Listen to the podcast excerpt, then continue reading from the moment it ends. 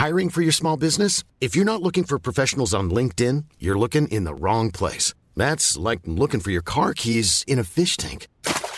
LinkedIn helps you hire professionals you can't find anywhere else, even those who aren't actively searching for a new job but might be open to the perfect role. In a given month, over 70% of LinkedIn users don't even visit other leading job sites. So start looking in the right place. With LinkedIn, you can hire professionals like a professional. Post your free job on linkedin.com slash people today.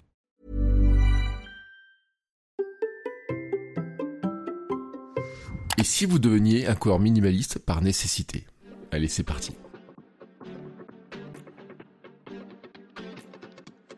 Bonjour, bonjour, c'est Bertrand, bienvenue dans Kilomètre 42, le podcast dans lequel nous parlons de running, de mode de vie sportif et de comment le sport et le mouvement nous apportent du bonheur dans notre vie. Et aujourd'hui, ce bonheur, nous allons aller le chercher en sandales. Oui, en sandales, oui, parce que j'ai de suite été intrigué par cette coureuse que j'ai découvert sur Instagram, euh, souvent habillée en noir, short et tongs. Euh, pardon, oui, j'ai bien dit sandales de course, mais oui, ça ressemble un petit peu à des tongs. J'ai commencé à la suivre et je l'ai alors vu courir son premier marathon, toute seule et en sandales. 42,195 km sur une petite semelle tenue par une simple lanière. Et il ne m'en fallait pas plus pour l'inviter. Mais j'ai alors découvert d'autres choses.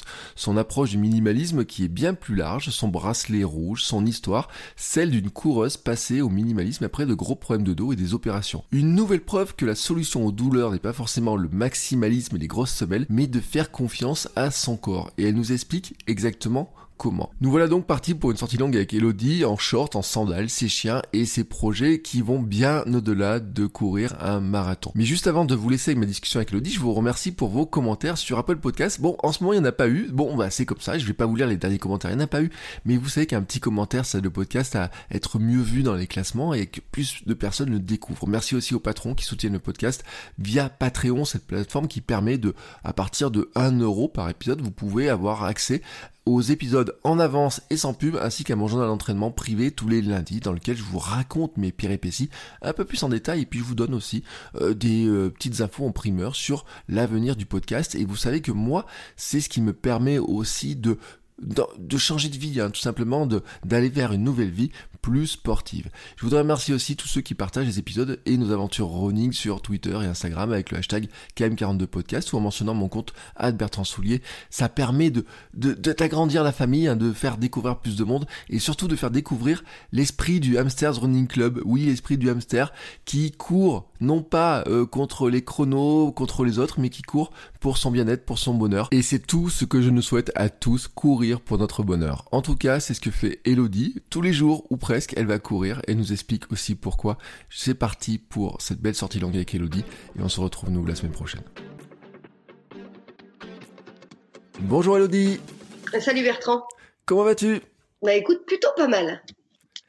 Euh, c'est quoi que t'appelles plutôt pas mal? D'ailleurs, on va essayer de mettre une échelle. C'est quoi ton critère à toi de d'être bien, d'être en forme, en bonne santé? C'est quoi tes critères? Bah écoute, euh, déjà je suis rarement de mauvaise humeur. Enfin vraiment, voilà, je suis euh, toujours quasiment toujours jovial. mes critères, généralement une bonne course le matin au réveil à jeun. Voilà, je cours, je cours quasiment tous les matins à jeun et ça m'engage sur le reste de la journée et et puis pour que je passe vraiment une mauvaise journée, il faut déjà y aller quoi. Tu dis que tu cours quasiment tous les matins à jeun. Alors attends, ça va faire bondir un de mes anciens invités, le docteur Denis Boucher, qui va dire courir à jeun, mais c'est scandaleux, mais c'est de la marde, comme il avait dit, tu sais, comme il est canadien et tout. Euh, moi, je suis adepte de la course à aussi, mais toi, pourquoi tu en es adepte?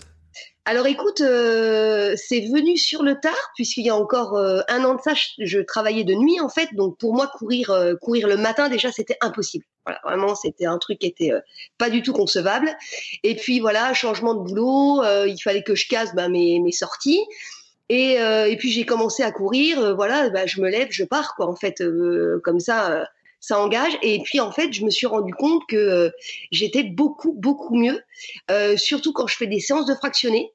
Voilà, parce que là j'avais un, une prépa marathon euh, et du coup j'avais des séances à faire et, euh, et en fait les faire à jeun euh, était euh, beaucoup plus bénéfique pour moi et bon bah voilà tout ce qui est problème on va dire gastrique et choses comme ça du coup c'était c'était vraiment réglé et voilà maintenant je peux courir une heure et demie tranquillement à jeun sans aucun problème oui, alors c'est on a exactement la même vision des choses là-dessus. Euh, même si après au bout d'un moment ça commence à tirer moi un petit peu sur certains. Euh, j'ai fait deux heures et demie cet été euh, ou un truc comme ça, une petite barre ça commence à être pas mal, mais en endurance fondamentale, c'est passé. C'est ça qui est, assez incroyable, c'est que dans cette histoire-là, c'est que ça passe. Euh, et par contre, alors t'as dit un autre mot, te dit pratiquement tous les jours. Mais j'ai même vu tous les jours. oui, oui, oui, tous les jours. Alors là, je m'étais donné un petit défi. Euh. alors quand je suis en prépa, bon bah comme la dernière fois, là j'avais vraiment mes séances, donc euh, trois fois, quatre fois par semaine. Et, et sinon, oui, en effet, c'est tous les tous les jours. Là, je m'étais donné un petit défi au mois de novembre, post confinement. Donc oui, j'ai fait, je cours tous les jours. Oui, c'est alors j'ai pas de, si tu veux, j'ai normalement voilà, je cours tous les jours. Euh, depuis quelques années, j'ai quand même euh, j'ai appris à écouter mon corps, voilà, ce que je ne faisais pas avant. Donc euh, voilà, il y a des y a des matins où je vais être où je sens que je vais quand même être un peu crevée. Donc voilà, là je, je laisse au repos. Mais oui, c'est devenu une routine quotidienne. D'accord. Mais moi je comprends hein, parce que c'est ce que j'ai fait au mois de juillet. Donc euh, et je voulais pas m'arrêter et ma femme m'a dit mais tu vas peut-être t'arrêter de courir quand même et tout. je lui dis bah non et tout. Et en fait ce qui m'a arrêté quand même c'est que je suis allé chez l'ostéo. Il me dit bon là vous êtes un peu de traviole hein, il faut mettre deux jours de repos etc. Mais j'ai vu des gars j'ai fait un épisode cet été et j'ai vu il y en a alors un dénommé Raven qui ça fait 30 ou 40 ans qui court comme ça tous les jours. Et j'ai vu un américain aussi ça fait je crois mille et quelques jours tu vois qui court tous les jours tous les jours tous les jours tous les jours. Mais je crois qu'il a pas les mêmes conditions euh, de météo que nous parce que toi, en plus, et ça, ça aura une importance pour après, pour le sujet qu'on va aborder, euh, tu habites où? J'habite en Moselle. Oui, alors c'est pas le coin le plus chaud de France, surtout quand on va dire que tu cours en sandales. Ah oui, totalement, oui. C'est vrai que là, on a déjà commencé à atteindre les négatifs le matin. Donc oui, en effet, en effet ça pique un peu là en ce moment. Et donc l'américain, je voyais lui, tu sais, dans des zones un peu chaudes, etc. Il a mis une paire de gants. Euh, là, il y a, tu vois, il y a deux jours, tu vois, il y a un truc comme ça, mais il court, il fait chaud tout le temps, etc. Et, euh, et donc je, me disais quand même, est-ce qu'on est capable de courir tous les jours, toute l'année? Ça veut dire que tu cours de nuit en ce moment tous les matins, c'est ça en fait? Ah Oui, bah oui, du coup de nuit tous les matins. Et puis si jamais je voulais courir après le boulot, euh, quoi qu'il en soit, bah, du coup je courrais de nuit, quoi. Donc oui, tous les matins de nuit, puisque généralement je décolle entre 6h30 et 7h. Voilà, histoire de vraiment pouvoir caser avant la journée de boulot. Euh, on n'a pas dit, ça fait combien de temps que tu cours? Alors du coup, euh, bah, je cours. Alors j'ai couru déjà toute jeune. En fait, voilà, je faisais de la clé euh, étant gamine, donc du demi. Alors je faisais du coup beaucoup de demi-fond, des crosses, voilà, des choses comme ça. J'ai couru énormément jusqu'à 16 ans, à peu près 16-17 ans. Après, bon voilà, j'ai eu la période adolescente où j'en ai eu un peu, un peu, un peu ras-le-bol. Pour des raisons professionnelles, j'ai aussi pas mal couru, donc du coup à partir de mes 19 ans, voilà, la vie active. Et en fait, euh, j'ai été opérée du dos à 24 ans, d'une double hernie discale. Et donc ça m'a stoppé euh, pendant euh, ouais 7, 7, 8 ans quand même quoi. Et du coup voilà, là je cours, je cours très très bien depuis deux ans, enfin très bien. je cours voilà sans, sans, sans trop sans, sans arrêt voilà. Et sinon oui voilà, ça fait des années que je cours et et euh, maintenant, je peux plus du tout m'en passer, quoi. Depuis que j'ai pu reprendre la course à pied, euh, c'est un régal. Quoi. Alors, c'est intéressant ce que tu dis sur le sur la hernie parce que c'est une grande discussion qu'on a au club. On a plein de gens nous qui ont des hernies euh, et qui bah qui en a certains, ils se demandent même s'ils vont pouvoir recourir. Alors toi, tu dis que tu as pu recourir derrière, etc. J'imagine quand même que c'est pas si simple que ça de de revenir de après une hernie.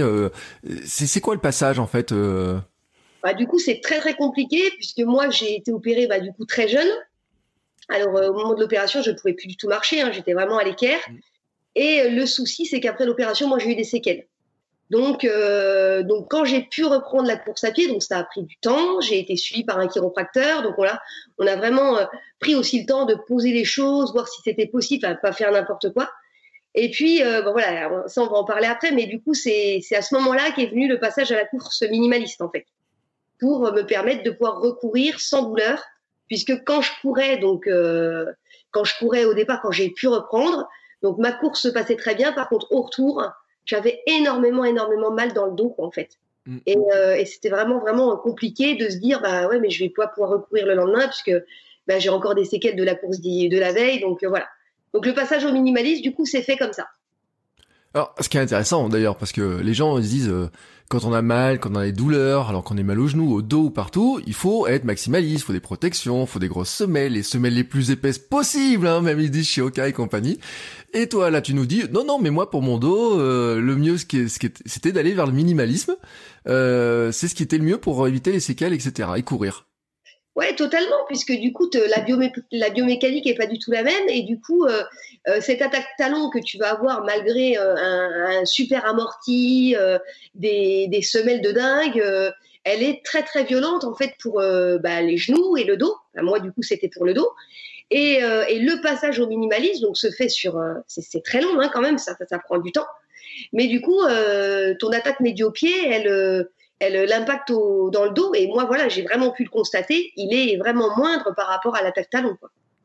Oui, et moi c'est le constat que j'avais fait pour mes périostites hein, euh, sur le là euh, en pleine euh, fauchée, en pleine préparation marathon, mon premier marathon, et l'ostéo m'a dit non non mais là il faut aller vers encore plus de minimalisme que ce que vous avez, monsieur. Euh, et à l'époque, j'étais passé en Altra. Il me dit oui, mais vous êtes des Altra pas minimalistes. Alors, c'est un truc dont j'avais parlé dans l'épisode sur Altra avec Sherwin de Altra en disant, c'est vrai, hein, attention, hein, c'est que il y a plein de domaines qui jouent hein, dans les drops, dans le minimalisme, etc. Euh, le minimalisme, c'est quelque chose qui est propre. Hein, c'est vraiment une philosophie qui est particulière. Et alors surtout, surtout, hein, comme quand toi, on court en sandales. Alors, moi, j'ai envie de te dire, c'est quoi le parcours qui fait qu'on arrive un jour à courir en sandales en plein hiver dans les rues de, Metz Alors le parcours, euh, du coup, euh, moi déjà, donc j'ai commencé en five finger. Voilà, donc euh, je suis tout de suite passée au five finger. Et puis voilà, je suis tout le temps pieds nus à la maison. j'ai déjà cette conception là au départ. voilà, dès que je peux être pieds nus, tout, tout, le monde d'ailleurs dit que je suis dingue hein, autour de moi. Ils sont. Et puis les sandales, ça me faisait quand même de l'œil depuis un moment. Et euh, bah, du coup, pendant le confinement, voilà, je, je me suis dit, allez, euh, le premier confinement, du coup, je me suis dit, allez, je me, je m'achète cette paire de sandales et puis, euh, puis on y va. Et puis du coup, en fait, tu te rends compte que le corps est une très belle machine et que malgré le froid, donc là, j'ai encore couru donc au pieds nus, hein, vraiment dans la sandale. en fait, malgré le froid, ton, ton corps se réchauffe, relève très vite. Et puis cette sensation de froid, tu la sens plus. C'est et par contre, voilà, cette sensation de de froid, de sentir les éléments, ça c'est vraiment, enfin c'est un, c'est un pur bonheur quoi. Par contre, la pluie, euh, l'herbe mouillée, enfin c'est, euh, c'est, une connexion en fait avec euh, avec tout ce qui t'entoure finalement. Donc ça c'est ça c'est un pur bonheur et, à l'heure actuelle, euh, j'ai pas l'intention de repasser au five finger, sauf si vraiment voilà on, on vient avoir des conditions. et encore, je pense qu'on verra à ce moment-là, mais je suis vraiment pas sûre. Euh, c'est quoi la différence finalement de sensation entre de la sandale et de la Five Fingers? Alors déjà en Five Fingers, ouais, t'es déjà bien parce que tu ressens tout. On en parlait, euh, on a parlé un peu en off tout à l'heure. Le moindre caillou te rappelle à l'ordre en te disant oui, tu cours en minimaliste, ma chère. et, euh, ben en fait voilà, c'est vraiment la sensation d'avoir ton pied encore plus libre en fait finalement. Déjà dans la Five Finger, ton pied il est quand même libre le, tous tes orteils peuvent bouger, enfin tous tes, doigts de pied, donc voilà, ça c'est cool. Et en fait, dans la sandale, ouais, vraiment, c'est euh, cette sensation de de pas, tu sais, être engoncé dans une paire de chaussures, en fait, tout simplement, quoi.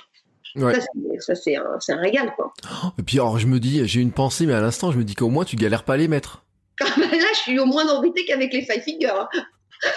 Totalement non mais c'est une, une, blague que je fais parce que la première fois que j'ai mis mes five fingers, je crois que j'ai mis un quart d'heure à essayer de mettre le premier pied dedans. Mes orteils ils comprenaient pas. Je voulais les faire rentrer dans des dans des, des, je sais pas comment on appelle ça, des petits pochons à orteils.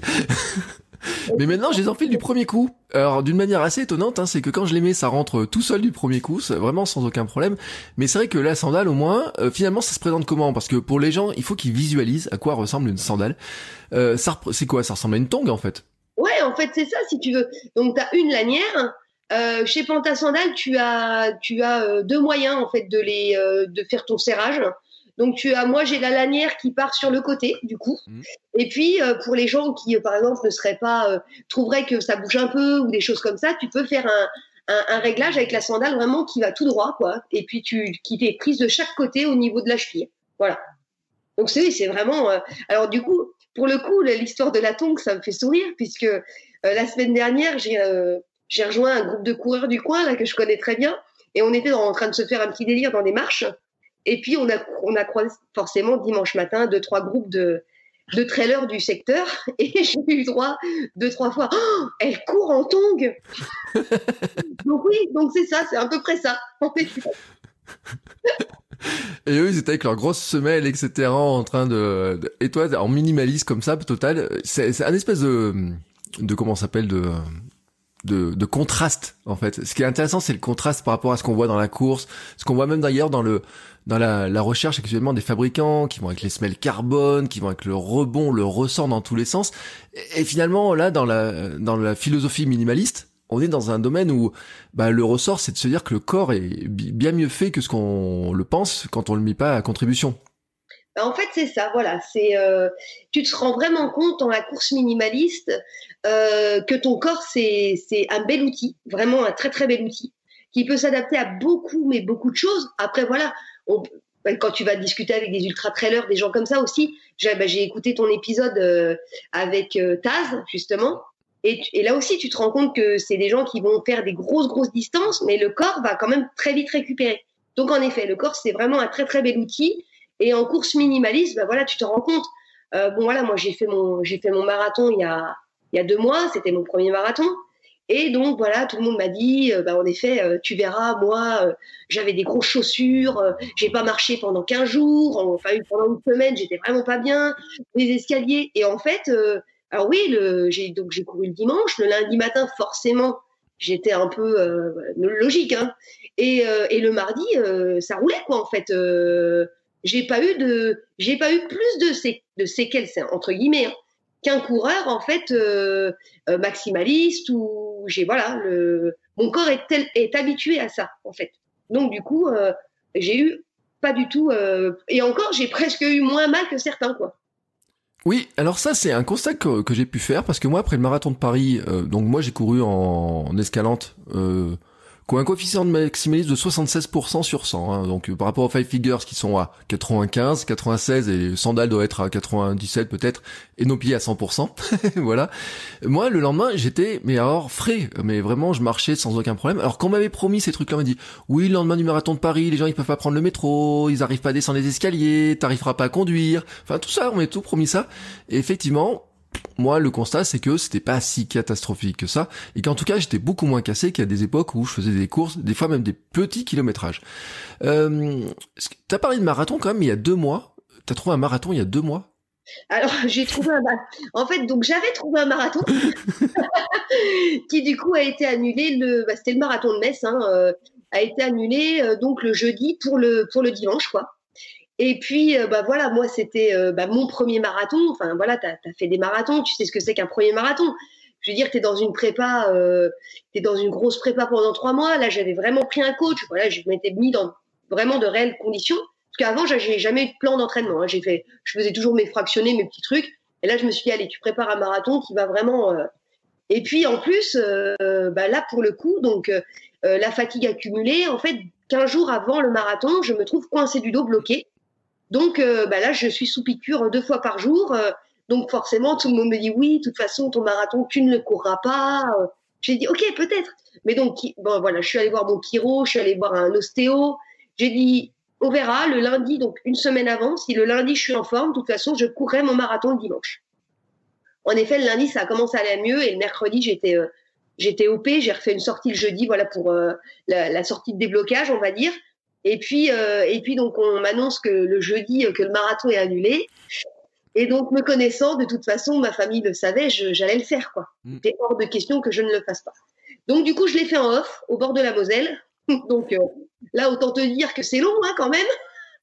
Les lignes droites sont longues. Et puis voilà, j'ai terminé mon marathon dans le dans le temps imparti au départ et euh, et ça a été une super expérience. Et bizarrement, je pense peut-être meilleure que si tu sais, j'avais fait vraiment cette course officielle puisque là, es, voilà, tu te dépasses, tu as les amis qui sont là, parce qu'on avait quand même mis en place un certain euh, passage de ravito tous les 10 km pour euh, ravitailler en eau. Enfin, c'est vraiment... Euh, et, et puis, tu es dans ton monde à toi, et, c'est, et ce moment-là, il est juste unique, quoi. C'est énorme. Hmm. Oui, donc tu avais, quand même organisé les ravitaux. Hein. Avais... Alors du coup, oui, donc je suis partie quand même avec mon sac en barre, tu sais, compote et tout. Voilà, j'avais pu mettre ce qu'il fallait. Par contre, en eau, euh, bah forcément, tu sais, euh, voilà, tout, euh, le coach m'avait dit, il faut, faut, boire tous les 10-15 minutes. Donc du coup, ça va, tes flasques, elles diminuent rapidement. Donc tous les 10 kilomètres, en effet, j'avais, on, me, on me ravitaillait en eau histoire que je sois pas complètement, bah, complètement dans la dèche et, et, à sec. Et ça, vraiment, ouais, c'était top. Je pense que sinon, de toute façon, c'était impossible pour moi. Quoi. Mmh. Et t'as une question que je... t'as pris le mur?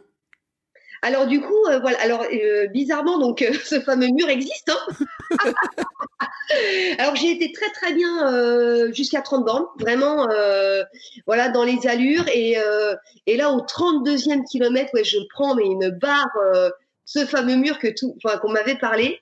Et là où tu sais, ton état second, tu te dis, mais qu'est-ce que je fais là, quoi? Enfin, et puis et puis alors bizarrement, beaucoup de coureurs avaient fait ce marathon en, en off. Mm. Et en fait, donc déjà, je suis soutenue. J'avais, euh, bah, du coup, j'avais ma femme qui me suivait à vélo, j'avais des amis aussi qui me suivaient à vélo, donc du coup, ça booste quand même. Et puis en fait, j'ai un, coureur qui euh, qui arrive en face de moi, qui s'écroule au sol. Le pauvre, il a des crampes de dingue, et lui est tout seul pour le coup. Hein. Et en fait, euh, bah, tu vois, il te, il te donne cette impulsion à ce moment-là aussi, en disant, parce qu'il il sent que je suis vraiment pas bien, et il me tape dans la main, il me dit, allez, on y va, tu lâches rien, tu vas finir. Et puis là, bah, de toute façon, voilà, pour tout, tous ceux qui ont fait ce genre d'effort, euh, bah, tu te mets en mode, euh, un peu en mode machine ou euh, ou finalement, tu as, bah là, j'ai pas eu besoin de parler à ceux qui me suivent en vélo. Tout le monde a compris. Chacun s'est mis loin devant et derrière. Mm. Et là, bah, tu te mets dans ta bulle et puis tu finis, quoi. Voilà, euh, tu penses plus à rien, t'es plus là, mais tu finis. C'est la notion du ici et maintenant. Euh, moi, je suis en train de lire Le Guerrier Pacifique, euh, et notamment, euh, bon, je sais pas si t'as lu ce livre de Dan Millman, qui est, qui est vieux, je sais pas, il doit avoir 40 ans, ce livre, et notamment, c'est sur, il explique, euh, c'est le maître qui explique à son élève un petit peu le, comment euh, aller plus haut, quoi, hein, s'élever un peu dans les choses, et lui dit, quoi que tu fasses, maintenant, tu es ici et maintenant.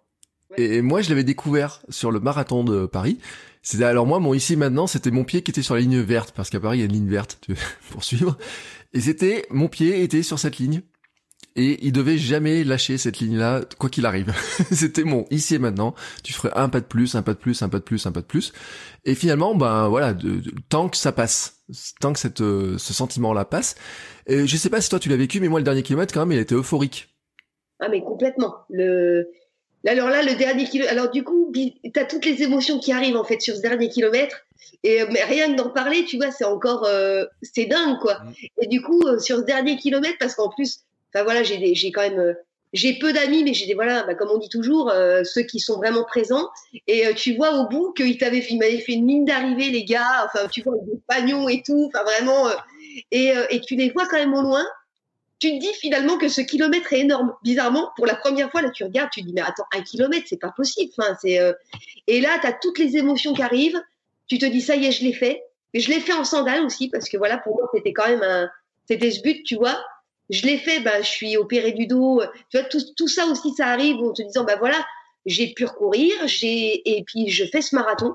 Et ce, et là, ouais, c'est 500 derniers mètres aussi, là où tu as tout qui monte. Et en fait, tu quand même de ne pas tout lâcher les émotions parce que sinon, tu n'avances plus. Mais du coup, ouais, c'est euh, dingue. Quoi. Franchement, c'est énorme. Le, euh, tu le dis, hein, c'est que c'est là que tu revois ton, histoire aussi, hein, finalement, de dire, euh, bah, il y a pas si, il y a quoi, dix ans avant, tu pouvais plus courir, tu, même combien de temps avant, finalement, tu pouvais pas bah, courir Oui, ça, je, j'ai pu vraiment recourir. Donc moi, j'ai, j'ai, j'ai 37 ans maintenant. J'ai été opérée à 24 ans. Euh, j'ai repris la course à, à 34 ans à peu près finalement. Donc c'est pas. Et puis, mais à chaque fois que je reprenais, tu vois, j'étais quand même toujours, euh, toujours arrêtée. Voilà, je commençais à être bien. Boum, c'est, ça me rappelait alors. Donc finalement, c'est très récent où euh, bah, mon corps euh, est enfin remis. J'ai aussi appris à l'écouter. Voilà, j'ai fait tout ce travail-là. Mais du coup, oui, c'est finalement très récent la reprise complète euh, de la course. Donc ouais, tu revois tout ça, tu vois, ton cheminement, il est là, mais euh, mais oui, ce dernier kilomètre euh, dans chaque course que chaque personne va faire, que ce soit 10 kilomètres, parce que chacun à son niveau, on a des, on a ses petits objectifs. Et, et voilà, même voilà la personne qui va courir 10 minutes la première fois, voilà, tu as tout ça qui arrive et ces émotions sont, c'est un régal, c'est un pur régal quoi. Euh, tu disais que tu étais, euh, donc on parle de dire coureuse minimaliste finalement. Est-ce que tu es minimaliste aussi euh, par euh, l'équipement, tu vois, les, on pourrait parler de montres, de, de vêtements, tu vois, de choses comme ça, ou c'est, on parlera aussi après des chaussures de, de ville, hein, parce qu'on parlera de notre marque, mais finalement, est-ce que tu crois que le minimalisme c'est juste les chaussures ou c'est finalement ton l'ensemble de ta démarche, ta, ta vision de la course au global?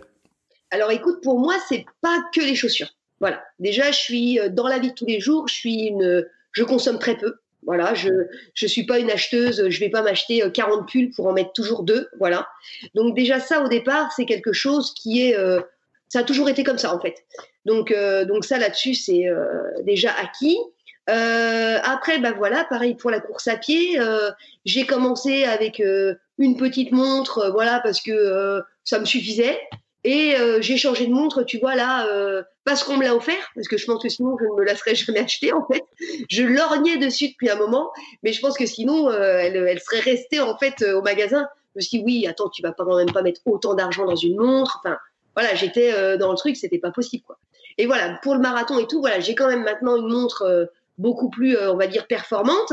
Euh, et dans les, et pareil dans les vêtements, en fait, dans les vêtements de course à pied, euh, j'ai toujours eu deux shorts, un legging et deux hauts en fait. Mais concrètement, ça me suffit, tu vois. J'ai pas besoin d'acheter d'acheter 50 vêtements et au bout du compte, tu ouvres ton placard de running et tu regardes tous tes vêtements et de toute façon, tu vas prendre systématiquement les mêmes.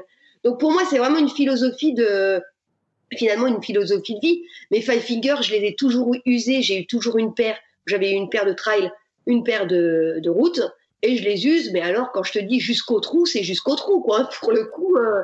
Donc ouais, c'est pour voilà, c'est vraiment une philosophie de vie, tu vois.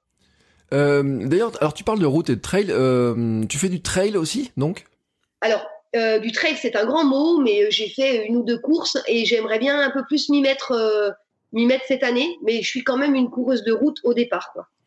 Euh, tu veux le faire en sandales ou tu veux le faire en Five Fingers, ton, le, trail? Comment tu le, tu, vois le futur? Je vois le futur en sandales, quoi qu'il en soit. Euh, donc là, bah, j'avais un trail de prévu. Euh, C'était le trail des tranchées à Verdun qui malheureusement a été, il était prévu l'année dernière, il a de nouveau été reporté. Euh, donc là, je le voyais en Five Fingers puisque j'étais encore dans ma période. Et là, je le vois clairement, clairement en sandales. D'accord. Alors moi j'ai regardé sur le sur le compte Instagram de je crois de Panta Sandal, j'ai vu hein, qu'il y a des, coureurs qui même de, des très très bons coureurs en sandales hein, qui qui font des qui vont dans les Alpes, les chemins escarpés, etc. et autres. Euh, donc ça veut dire qu'on peut vraiment passer partout avec. Hein. Ah mais totalement. Euh, c'est en fait tu vas de toute façon ton pied il est habitué, ton pied c'est musclé quand tu es en minimaliste, voilà, ton pied c'est musclé. Le seul inconvénient que tu peux avoir, forcément tu n'as pas de protection. Mm. Donc c'est de te bah, de taper une pierre ou quelque voilà, ça c'est vraiment le on va dire c'est l'inconvénient. Mais tu passes vraiment vraiment partout quoi. Alors par contre, c'est certain par rapport à certains coureurs qui vont avoir des crampons de dingue ou euh, voilà, peut-être qu'il y a certains moments où ça quand ça va vraiment glisser, ça va peut-être être un peu plus compliqué. Mais en tout cas, ça passe ça passe easy quoi, vraiment. D'accord, parce que moi je me disais bon sur des sur de la route, je veux bien sur des chemins un peu euh, larges, je veux bien. Mais quand j'ai vu les gars sur les montagnes, etc. Et puis j'ai même vu en fait, j'avais fait des vieilles recherches où j'ai même vu qu'elle courait l'UTMB a priori avec, hein, donc euh, en sandales. Hein. Je me dis mais euh, il y a quand même de la caillasse, les descentes ça doit glisser, etc. C'est quand même ça, ça, me paraissait un peu ardu l'histoire en fait.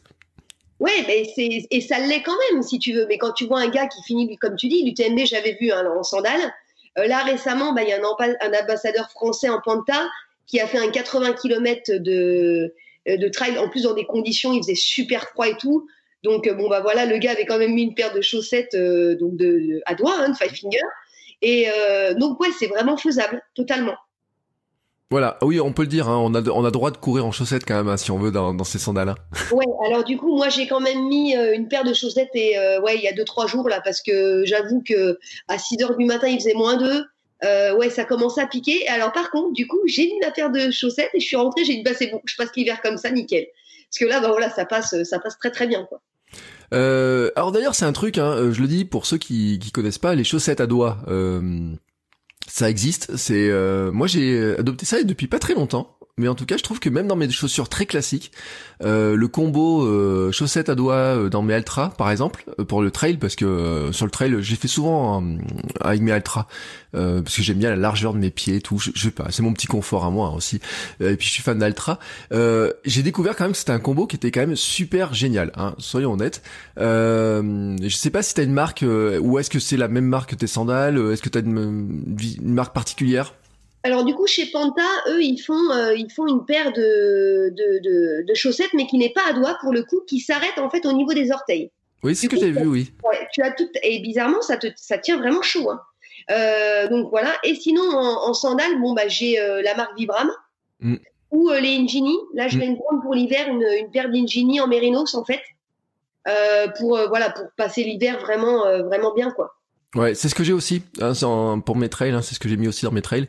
Elles sont en plus, alors elles sont très simples, à elles sont très faciles à mettre. Euh, elles vont, le pied va tout seul dedans. Euh, contrairement, et je le dis, alors là, j'ai aucune mal à le dire. Euh, Decathlon a des chaussettes à doigts et euh, dedans, je n'arrive pas à rentrer mes orteils. Très très mal. Euh, dans le modèle de trail, alors que euh, j'arrive très très bien dans les euh, dans, dans, les autres. Comme quoi, des fois, il vaut mieux y mettre un peu plus d'argent. Des fois, y a, on voit des petites différences. En tout cas, elles sont pas faites pareil. Tu sais, sont elles sont pas serrées pareil en fait. Hein, c'est une question comme ça. Bon voilà. Après, ça c'est mon petit constat. J'ai dit qu'un jour je ferais une vidéo sur ma chaîne YouTube, mais que ça m'obligeait de filmer mes pieds. J'étais un peu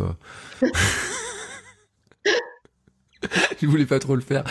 Non, c'est une blague comme ça, mais c'est vrai que ça fait partie des sujets comme ça, parce que cet été, pour l'anecdote, j'ai cherché, parce que j'avais vu que chez Decathlon, ils faisaient des chaussettes à doigts, et je les ai cherchées partout, dans plein de magasins, ils avaient plus me dire, on est dévalisé, tout le monde en veut, etc.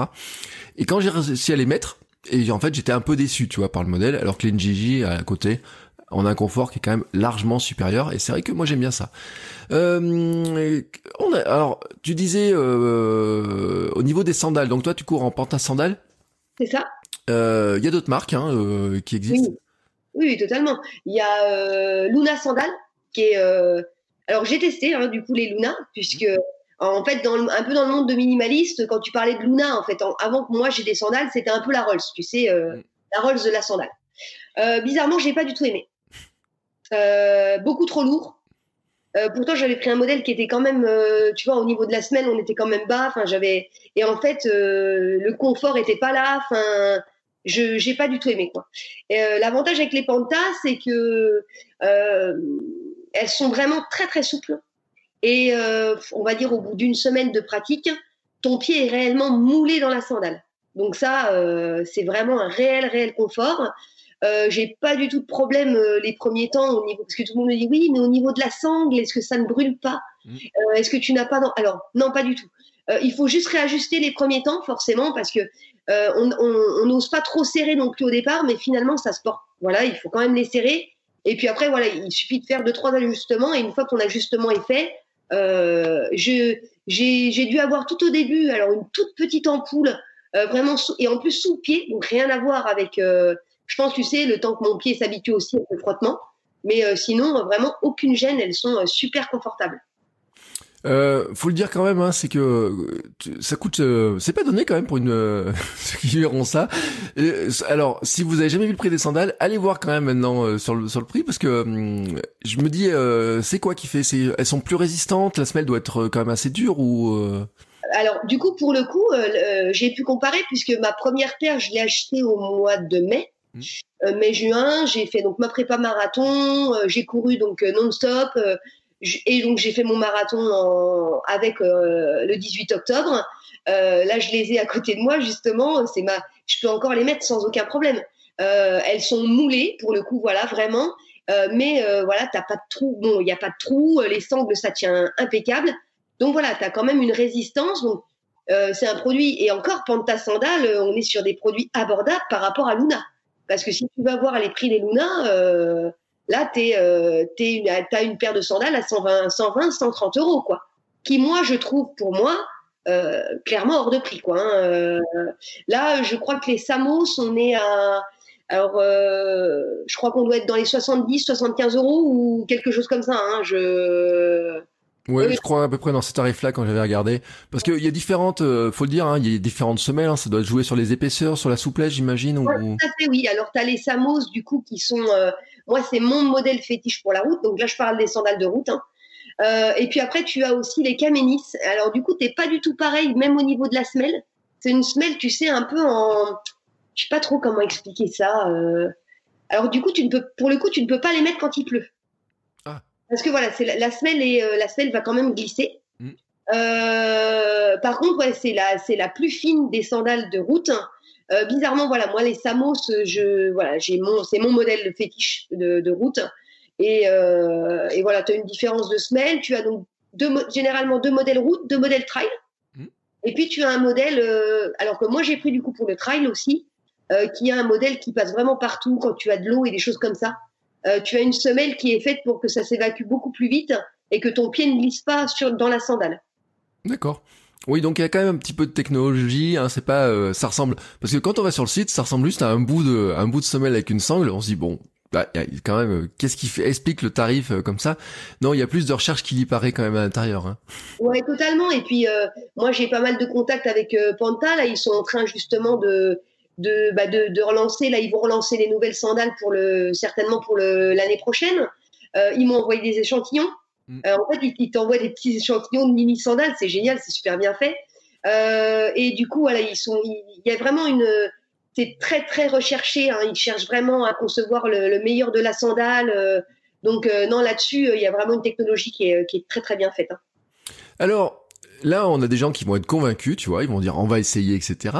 Euh, comment euh, comment on s'adapte j'ai envie de dire, comment on fait la phase d'adaptation? Alors, en rappelant que toi, tu viens de la Five Fingers, donc déjà euh, très minimaliste, euh, parce que ceux qui arriveraient de grosses chaussures maximalistes, là, euh, ça sera encore une étape différente. Mais comment finalement tu t'habitues à courir en sandales?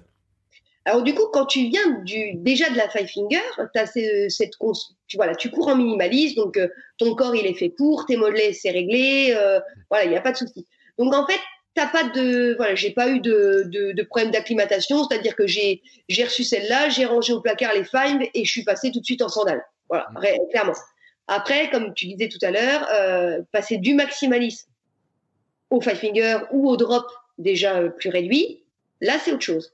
Et il faut vraiment le faire euh, en il faut se renseigner il faut aller dans une boutique euh, spécialisée si on peut une boutique spécialisée de course à pied qui va aussi aiguiller faut vraiment, vraiment pas faire n'importe quoi. Puisque fut un temps, euh, les Five Fingers, il y a quelques années en arrière, ça a été un peu aussi un phénomène de mode tout au début. C'est voilà, cette chaussure super légère. Euh, puis voilà, il y avait des gens qui trouvaient ça chouette. Mais en fait, euh, non, il faut vraiment y aller très, très tranquillement. Oui, surtout qu'on se rend pas compte à quel point euh, bah, on est déformé par le la protection, par le drop, hein, euh, avec le talon qui est toujours plus haut sur euh, la plupart des chaussures de course, sur le fait que les mollets travaillent pas du tout de la même manière. Hein, tu disais les mollets, ça s'est fait, mais Euh, les premiers jours, les mollets, ça tire énormément. Les tendons, ça tire énormément. Je sais pas d'ailleurs si t'as des, euh, des, une, des, comment s'appelle, de la préparation physique en dehors de la course, tu vois. Si tu fais du, est-ce que tu fais du renforcement, du gainage, des étirements, des choses comme ça? Alors bizarrement, je devrais en faire. je ne vais pas le dire à mon coach que j'ai pas, j'en ai pas qu'on fait quand même. Hein. Mais euh, alors bon, maintenant ce que je fais beaucoup, quand même. Donc, ce que j'ai toujours fait quand je fais de la course minimaliste, c'est les massages des mollets. Mm. Alors, je j'ai jamais eu de, pour citer la marque Compex ou des choses comme ça. Là, j'en ai eu un pareil, tu vois, parce qu'on me l'a offert. Sinon, euh, je me suis dit oui. Alors, est-ce que c'est vraiment efficace? Moi, je suis à la bonne vieille méthode. Je prends euh, mon baume, je me masque les, mollets, les mollets tous les soirs et c'est reparti pour le lendemain. Voilà, je prends quand même. Alors ça, je le faisais pas avant. C'était un gros tort. Je le fais du coup maintenant depuis euh, depuis quelques temps. Et euh, ouais, du coup, voilà, me masser les mollets, c'est très très important. Et justement, au niveau des tendons de chaque côté de la cheville, euh, j'ai tendance à, parce que j'ai beau être habitué à courir en, en, minimaliste, de temps en temps, ça tire quand même un petit peu, tu vois, surtout quand tu es sur des grosses périodes. Donc pareil, un bon massage dessus, euh, histoire de bien bien étirer, et, euh, et c'est top, c'est parti. Hein. Oui, moi, je dis, je dis, souvent aussi de regarder un peu le protocole de Stanish, tu sais, qui, euh, qui sont faits spécifiquement pour les, notamment la prévention des ruptures de talon d'Achille, les choses comme ça, qui sont, euh, c'est assez bête en plus, hein, puis euh, plein de gens l'ont vu avec ces étirements sur des marches, contre des murs, tout un tas de choses comme ça. Mais je pense que quand vous passez à ces, dans ces modèles-là, Déjà, quand on baisse le drop, c'est un cas, et puis quand on passe au minimaliste, carrément, c'est encore plus le cas. Je crois qu'il faut vraiment qu'on prenne le temps de muscler. Euh, on découvre juste qu'en fait, on a d'autres parties dans le... Et c'est euh, chez Altra, elle est très bien expliqué, hein, Sherwin, dans l'épisode sur Altra, pour ça je renvoie à cet épisode-là, où il a très bien expliqué que, bon, bah c'est vrai qu'il y a des parties du pied qui fonctionnent euh, un peu différemment du moment déjà qu'on enlève le drop. Hein, on a le pied qui commence à, travailler un petit peu différemment. Et sur mon compte Instagram, j'avais mis des exercices de, simple étirement des mollets, enfin de musculation des mollets. Qui c'est juste de se mettre sur la pointe des pieds. Moi, c'est ce que je fais tous les matins, tranquillement dans mon coin. Ce matin, j'en ai fait une trentaine, mettre sur la pointe des pieds, redescendre, etc. J'ai des gens qui l'ont fait pour la première fois. Ils m'ont dit, waouh, ça fait mal. oui, non, mais totalement, oui, ça c'est bien ce que tu dis. Euh, moi, j'ai deux petites marches en fait. J'ai un petit couloir là, et souvent, pareil, tu te mets sur le bout de la marche, mm. et puis euh, voilà, tu, tu, descends, tu montes euh, pour faire travailler tes mollets. et de toute façon, quand tu vas quand les gens diminuent en drop, Il y a vraiment un travail à faire. Le, sur le site de la clinique du coureur aussi, c'est très très bien expliqué. Ce passage aussi au changement de drop, au, à la course minimaliste. voilà, parce que tu peux pas prendre tes chaussures minimalistes, les mettre à tes pieds et partir courir pendant une demi-heure. Je dis bien même une demi-heure, c'est beaucoup trop les premiers temps surtout quand tu passes à la five finger où euh, il faut vraiment la transition est très très longue pour justement éviter et je peux en parler puisque j'ai fait un peu comme tout le monde aussi au départ où j'étais tellement bien dans mes five fingers, j'avais plus mal au dos qu'en fait j'ai augmenté un petit peu trop rapidement et la fracture de, de fatigue au niveau du pied, je l'ai eu. Tu vois, donc je peux vraiment dire, il faut vraiment, vraiment prendre le temps, même si c'est vraiment un confort, c'est super agréable. Voilà, allons-y tranquillement et ton corps te remerciera par la suite. Oui, c'est ça. C'est-à-dire qu'après, euh, il faut lui apprendre à fonctionner naturellement. Hein. Euh, c'est vrai que l'histoire de marcher pieds nus, euh, alors c'est un grand débat chez moi avec ma femme, qui me dit mais t'es toujours pieds nus? Je dis oui, mais c'est comme ça que je suis le mieux. c'est ça. nous, la fille, ma fille à la crèche, il les laisse toujours pieds nus. Alors il y a plein de parents qui veulent leur mettre toutes les pantoufles et puis les gamins finissent par enlever les chaussures parce que de toute façon ils en ont marre et ils marchent toujours pieds nus, etc. Mais c'est vrai qu'avec le temps, on perd cette habitude-là. Hein, par puis il y a l'éducation qui fait, il y a plein de choses aussi qui font ça. Il y a des gens qui aiment pas marcher pieds nus. Moi, je suis toujours pieds nus ou en tongs encore, tu vois, euh, toute l'année. Euh, mais à la maison, c'est moins froid que de courir en tongs. Euh, mais c'est vrai qu'il y a des habitudes comme ça qu'on qu'il faut reprendre hein, quand on va aller sur le minimalisme. Hein, il faut, il y a des choses. Alors d'autres exercices tout bêtes. Moi, j'ai un que je donne le matin, c'est marcher sur les talons aussi. vous verrez, ça fait, c'est pas, c'est pas mal. Marcher sur la pointe des pieds. Hein, il y a l'histoire de la marche. Marcher sur la pointe des pieds. C'est tout bête. Si on fait ça 3-4 minutes tous les matins dans sa petite, comment s'appelle, petite routine du matin j'ai fait une vidéo pendant le premier confinement. J'ai dit aux gens de faire ça pendant le premier confinement. Euh, c'est aussi un bon moyen, hein, voilà, de commencer aussi à préparer le corps pour arriver sur ces euh, sur ces types-là de de je sais pas comment on pourrait dire. C'est c'est pas un nouvel effort pour le corps. C'est juste qu'il faut qu'il remuscle, qu'il sera habitué à faire fonctionner ça. Euh, et puis un autre truc, mais là par contre moi j'ai pas trouvé la solution. Euh, sur le trail, moi la difficulté c'est les descentes. Hein, je sais pas si toi t'as fait un peu de descente avec, comment tu tu gères les choses, mais c'est quand même pas si simple que ça oui, alors bah justement les descentes c'est compliqué quoi. Oui oui oui totalement. Euh, bah, c'est le c'est l'endroit où je bah, où je galère le plus on va dire. Hein. Donc euh, oui oui je te rejoins totalement là-dessus. Moi, j'ai fait des courses euh, sur des trails où je me suis fait doubler par énormément de monde dans les descentes parce que avec les alors autant pourtant sur le plat et sur la descente ça va c'est sans problème avec les five fingers, mais autant en descente euh, c'est vrai que ben euh, on les voit puis c'est un truc qui se comprend bien hein, c'est qu'ils arrivent plein talon dans les descentes oui, non, avec des pas très très grands très larges etc et alors qu'en five fingers on a plutôt une tendance à aller vers l'avant donc il y a une espèce de de de, de, bascule à faire qui est parfois un peu impressionnante mais alors si on a fait du ski je pense que ça aide un petit peu. Moi qui ai fait beaucoup de ski je me rappelle un petit peu mais je pense que c'est aussi ça. Et puis j'avais découvert que j'avais de nouveaux muscles euh, après certains trails. Et notamment j'ai eu jamais eu autant de douleur après des descentes que euh, juste au-dessus des, euh, des genoux. Incroyable ces douleurs là et ça aussi ça vient bah, tout simplement que le, bah, cet engagement là différent bah, fait que le corps fonctionne totalement différemment euh, alors, tant qu'on est dans le minimalisme, d'ailleurs, on va parler d'une autre marque. Parce que l'autre jour, j'ai regardé sur ton compte Instagram et j'ai vu que tu portais euh, des Vivo Barfoot. Oui, c'est ça. Euh, mais en mode, euh, j'allais dire en mode ville. oui, totalement. Oui, du coup, euh, j'ai, euh, bah voilà, parce que étant habitué maintenant à ça, j'ai énormément de mal à mettre une paire de chaussures qui va me serrer le pied. donc voilà, Vivo Barfoot a cet état d'esprit donc justement minimaliste où tu es sur un, une chaussure, un, chausson, on va dire, qui, qui t'enveloppe le pied, mais qui ne te le sert pas, bah, comme chez Altra, comme des choses comme ça. Et du coup, euh, ils ont justement décliné toute une, une gamme, bah, voilà, euh, ville. Donc, on n'est pas sur les chaussures à doigts où tout le monde se retourne sur toi au milieu du centre-ville. Euh, bon, après, moi, je les porte quand même, mais euh, voilà. Du coup, Vivo Barfoot, pour le coup, on a voilà, on a des vraies chaussures d'hiver euh, et, et pareil, c'est un confort de toute façon, quand tu reçois ta chaussure, ta Vivo, tu la prends, tu la plies dans tous les sens. Euh, c'est des chaussures qui sont très très costauds aussi. Mm. Voilà, Vivo Barfoot, c'est un pareil, un niveau tarif, c'est quand même euh, c'est quand même assez élevé. Mais euh, alors, ils ont aussi développé tout un côté éco-responsable depuis pas mal d'années. Ils travaillent avec des, des, des, produits recyclés. Enfin voilà, ils sont en train de lancer une gamme qui est vraiment très très chouette. Et pour le coup, voilà, c'est mes chaussures de ville au quotidien. Euh, tu, dirais quoi finalement? T'as essayé les chaussures de running chez eux ou pas? Alors j'ai une paire de trail, donc de chez c'est les où là tu as tu as du gros crampon, mais alors voilà zéro. Enfin, elles sont vraiment pour le coup du coup très dures puisque tu es sur du, vrai trail. Moi alors moi le, problème que j'ai avec ce genre de chaussures et j'ai le même problème chez Altra, c'est qu'en fait j'ai des pieds très fins.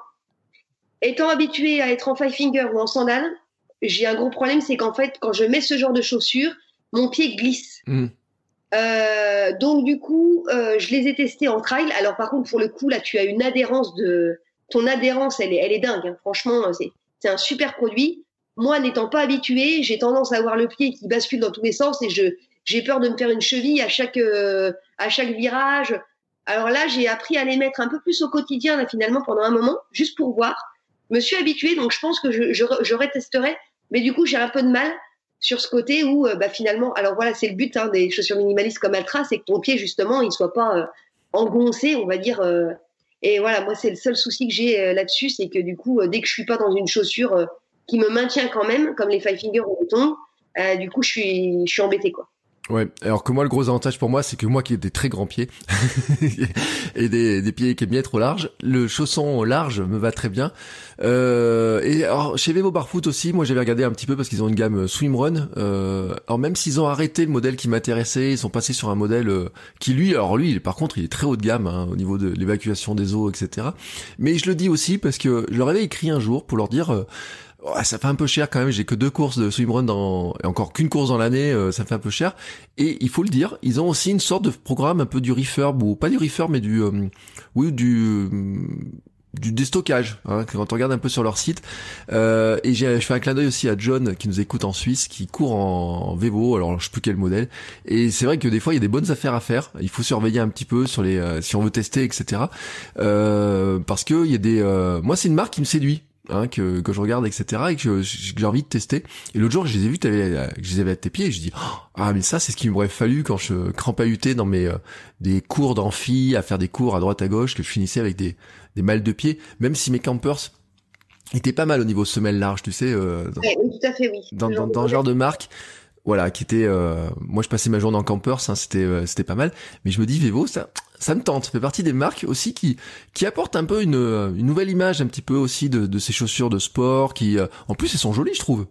Elles sont super jolies et puis puis je trouve que bah, moi je, connais la marque depuis un moment maintenant et ils ont une belle évolution, ils ont une belle politique aussi de.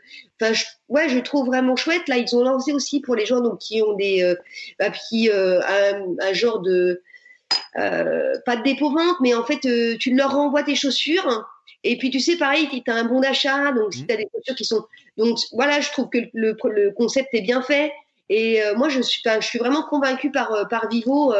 c'est elles sont super confortables. Et, et, en plus, pour le coup, oui, elles sont super jolies, quoi.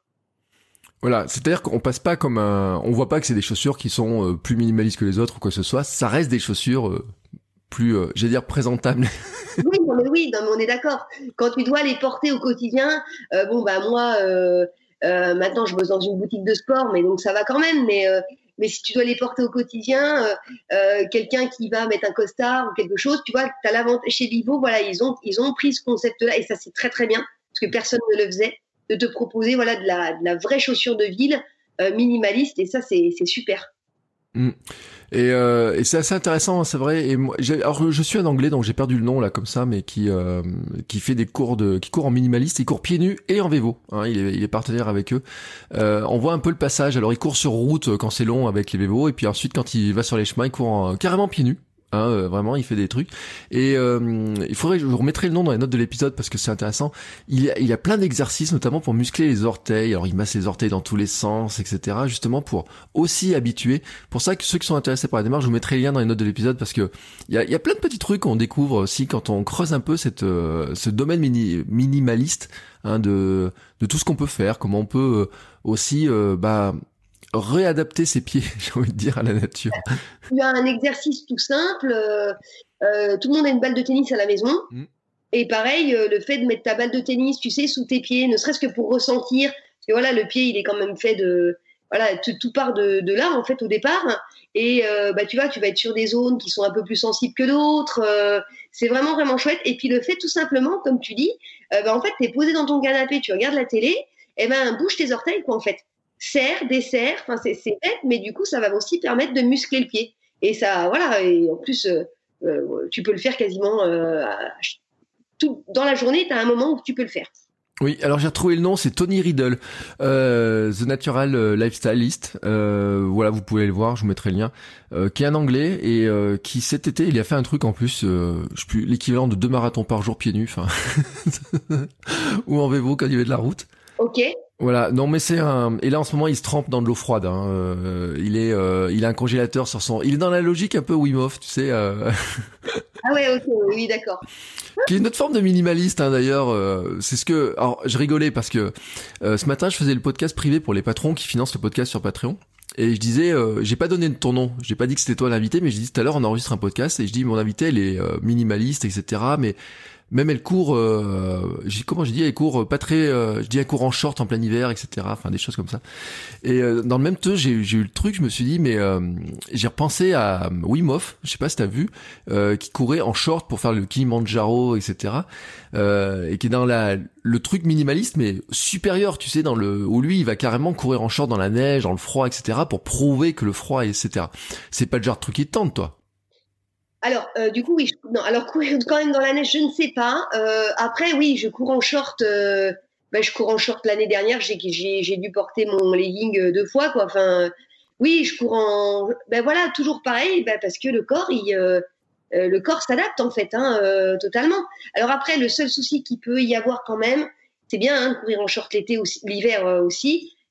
après, voilà, quand tu vas faire des grosses séances ou des choses comme ça, pour les articulations, faut quand même faire quand même un peu attention, surtout quand tu vas faire tu une petite séance de fractionner ou des efforts, euh, voilà, parce que les articulations elles sont quand même beaucoup moins chauffées.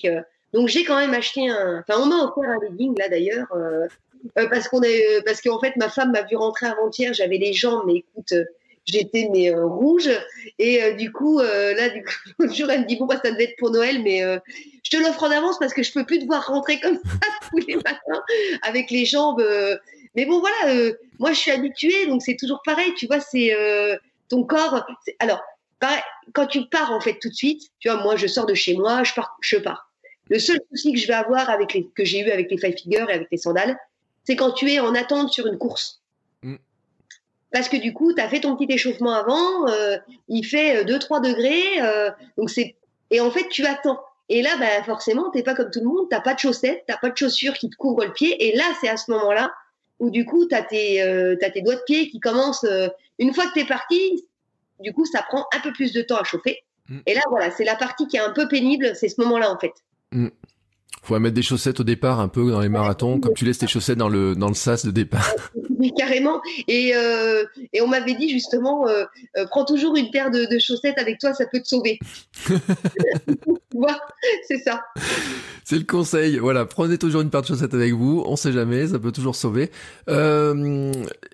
Tant qu'on y est euh, dans les trucs à découvrir, parce que c'est aussi, je trouve, une belle initiative. J'ai découvert un truc par ton biais de ton compte, et là je le vois parce qu'on est en vidéo, même si on diffuse en audio.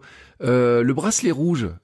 Oui. Euh, Est-ce que tu peux nous en parler de cette de ce concept? Parce que je sais pas s'il y a grand monde qui le connaît, et pourtant c'est un concept, je pense, qui, est, qui est assez intéressant. du coup, si on peut, on peut parler de deux marques, si ça te. Vas-y. alors moi, j'ai commencé avec DataVita. Hmm qui, euh, je ne sais pas si tu connais du coup. Pas du tout. Euh, qui est donc aussi un bracelet. Alors, on n'est pas sur le, on est quasiment sur le même style que le bracelet rouge, sauf que tu as ton bracelet dessus, tu as une petite plaque. Euh, où en fait, quand tu commandes, tu mets donc tes infos, donc ton nom, ton prénom, euh, à date de naissance, les gens à prévenir en cas d'urgence, et puis surtout si tu as bah, des problèmes de santé, un, un, traitement particulier ou des choses comme ça. Donc du coup voilà, j'ai euh, j'ai ce bracelet déjà depuis depuis deux, deux ans maintenant. Alors, ce qui est pas mal aussi chez DataVita, c'est que du coup, ils ont une, partie un peu lifestyle aussi. Mmh. Donc, tu as euh, les euh, ceux pour courir qui sont plus légers où tu peux vraiment prendre l'eau avec, et puis euh, des, une gamme en cuir, donc pour le coup qui est vraiment vraiment sympa. Et puis donc il y a le bracelet rouge qui, qui s'est lancé il y a pas si longtemps que ça, où là en fait tu vas être sur un QR code. Mmh. Donc bah, en fait quand tu reçois ton bracelet, Donc, tu as un petit abonnement, euh, un abonnement tous les mois qui est de. Alors, attends que je te dise pas, je crois que c'est de 2 euros par mois. Oui, je crois que c'est 2 euros, j'ai vu. c'est 2 euros. Et donc, quand tu reçois, donc tu as ta plaque, tu vas sur Internet. À la, en dessous, sous ta plaque, tu as un petit code PIN. Hmm. Donc, tu l'actives. Et puis, voilà, ton bracelet, il est actif pour, euh, pour tes 12 mois de l'année. Et le jour où voilà, euh, bah, tu as un souci, hein, ce qui peut arriver à n'importe qui, euh, voilà, ils ont juste à, ils te scannent ton QR et puis du coup, ils ont toutes les infos. L'avantage du bracelet rouge, c'est que c'est pas limité au, nombre de caractères du coup par rapport à une, plaque. Donc pour les gens qui vont vraiment avoir quelques problèmes de santé ou des, cachets qui prennent régulièrement, tu peux mettre plus d'infos. Et puis pour le coup, il est super visible. Donc, euh, donc ouais, ouais, il est très très bien. Donc après, euh, le principe, hein, c'est qu'on le commande sur leur. Euh, il y a un site, hein, tout simplement, sur lequel on peut euh, commander. Donc faut remplir toutes ces informations sur le site ou ça marche comment après? Ouais, en fait c'est ça. Donc tu le commandes, tu le reçois à la maison. Alors ce qui est bien fait, hein, tu as un petit dépliant avec en, en t'expliquant. Tu retournes sur le site, tu l'actives avec ton, ton petit code PIN qui est sous la plaque. Et puis voilà, tu rentres toutes tes infos et ton, ton bracelet actif, tu n'as plus rien à faire pendant l'année. Il est renouvelé automatiquement pour l'année d'après, sauf si tu leur envoies un message en leur disant bah, écoutez, moi, j'ai pas envie de renouveler, euh, on arrête là. Et euh, du coup, euh, ils cessent l'abonnement. Moi, je trouve que, enfin voilà, moi c'est, enfin moi j'ai été fonctionnaire de police, j'ai voilà, j'ai j'ai vu pas mal de choses aussi. Moi, je trouve que c'est important d'avoir ce genre de ce genre de produit avec soi, que ce soit l'un ou l'autre, parce que voilà, on n'est jamais à l'abri. Moi, je cours, moi je cours généralement toujours toute seule aussi. Euh, donc voilà, t'es pas à l'abri d'avoir euh, un souci. Et puis bah voilà, le fait que les secours puissent avoir tout de suite un élément, c'est quand même super intéressant. Oui, puis il faut le dire parce que maintenant euh, tous les smartphones sont capables de lire un QR code à peu près, donc euh, il faut pas une application particulière ou je sais pas pour arriver à le déchiffrer. Voilà, c'est ça qui est bien, c'est que comme tu dis, maintenant même même sur certains smartphones, tu te mets en mode photo et en fait tu le mets directement et ça te lit ton QR code, donc donc là-dessus, euh, c'est très très pratique. Euh, voilà, donc c'est, je vous montrerai les liens aussi parce que c'est vrai que c'est intéressant. J'avais vu ce, ce concept-là. Il y a toujours, euh, on peut, quand on part tout seul sur les chemins ou à droite à gauche, on peut toujours se dire, ou même en ville, hein, parce que c'est vrai qu'il y a des, des fois des coins un peu mal famés quand on va courir. on sait, on sait pas sur. puis on peut glisser, on peut tomber, on peut, voilà, on, peut faire un malaise ou je ne sais pas quoi, hein, on sait jamais. Donc autant euh, être en mesure d'être secouru. Et c'est vrai que ça fait partie des petits euh, trucs qui peuvent se glisser d'ailleurs, je pense. Alors c'est peut-être un peu tard pour Noël, un hein, jour on va diffuser, mais ça peut être genre de petits cadeaux de Noël, hein, qui euh, pour un coureur en disant bah tiens, t'as tout ce qu'il te faut. t'as 50 t-shirts, mais quand tu pars, pars avec ça. Ben oui, non mais voilà. Euh, ben moi du coup je les, je les, je les garde au quotidien, voilà, parce que j'ai l'habitude. Parce que comme tu dis, voilà, même en ville. Euh, mais je trouve que c'est important de. Alors voilà, il faut pas non plus être, euh, être psycho, enfin avoir la psychose, mais voilà, c'est, important d'en avoir un avec soi. C'est super léger, tu le sens pas une fois que tu l'as mis. Euh. Le bracelet rouge, voilà, normalement il se met pareil du côté, bah, du côté du cœur puisque généralement le réflexe au niveau des secours, c'est de prendre cette main-là et du coup tu as tout de suite ton bracelet qui est visible. Mmh. Voilà, donc je mettrai les liens pour que ceux qui sont intéressés, parce que je trouve que c'est vraiment intéressant. Euh, j'ai regardé, oui, mais c'est 2 euros, hein, je crois, l'abonnement par mois. voilà, ça fait partie des, euh, des, des, choses qui sont pas très euh, pas très chères finalement, et ça peut faire un chouette, un petit cadeau, voilà. Je trouve, hein, on peut rajouter ça dans les idées cadeaux. Euh, pour finir un peu sur cet épisode, euh, est-ce que tu as des projets, des défis, euh, mis à part ce trail là qui avait été annulé, est-ce que tu est-ce que tu, tu vises quelque chose?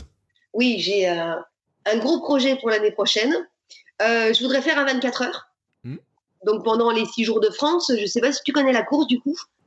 Euh, voilà, les, voilà, les six jours de France, tu as vraiment des, gens qui vont courir pendant six jours, voilà, et puis tu as différentes. Et j'aimerais bien voilà, tester ce, format 24 heures. Donc c'est euh, c'est une course qui est voilà qui est pas très connue et j'ai envie de te dire c'est c'est pas mal aussi. Après, il faut toujours être un peu barré pour des fois commencer ce genre de de, de projet-là. Mais euh, donc, tu cours pendant 24 heures autour d'un stade. Mmh. Voilà, donc euh, Voilà, c'est vraiment. mais c'est. Euh, ouais, je. Bah là, du coup, je suis en train de, de, commencer à regarder un peu mon planning pour, euh, pour l'année prochaine parce qu'il y a eu ce marathon et puis, du coup, ça m'a donné envie de, de me lancer. Donc, il y aura sûrement un autre marathon. Mmh. alors, j'hésite encore parce qu'il y a donc le marathon de Paris, on a déjà la date. Et puis moi, je suis originaire de Bourgogne et en fait, il y a un marathon à Chablis. Oui. voilà, qui est un marathon super festif et tout. et qui tombe justement en même temps que Paris. Mais je pense que je partirai plus du coup sur sur Chablis pour ce côté festif, ce côté ah, pareil, c'est un marathon, mais t'es es au milieu des vignes, tu vois, t'as quand même un, un, esprit qui est donc voilà, il y a, y a deux trois y a deux trois choses, mais le, le plus gros c'est ce fameux 24 heures. Donc là, je suis en train de de regarder pour mettre tout ça en place, puisque je crois que normalement, euh, bah, la date est prévue pour l'instant le fin avril. 18 au 24 avril 2021, voilà. Et euh, bah, du coup, ce sera de toute façon euh, le gros de la prépa du début d'année. Il y aura rien d'autre en début d'année, puisqu'il y aura ce 24 heures, ce 24 heures. Mais oui, oui, ce 24 heures sandales me fait de l'œil. 24 heures en sandales, oui. Alors, est-ce que tu as idée comment on prépare ça d'ailleurs? Parce que peut-être t'en as parlé avec ton entraîneur en disant euh, on doit faire quoi comme séance pour préparer 24 heures? Alors du coup, euh, bon bah là je l'ai vu, euh, je l'ai vu il y a pas longtemps, donc je lui ai dit bah on va se revoir, enfin, on va se, parler en début d'année. Ben de toute façon, on va être sur des séances où bah, il va falloir apprendre à courir doucement. Mmh.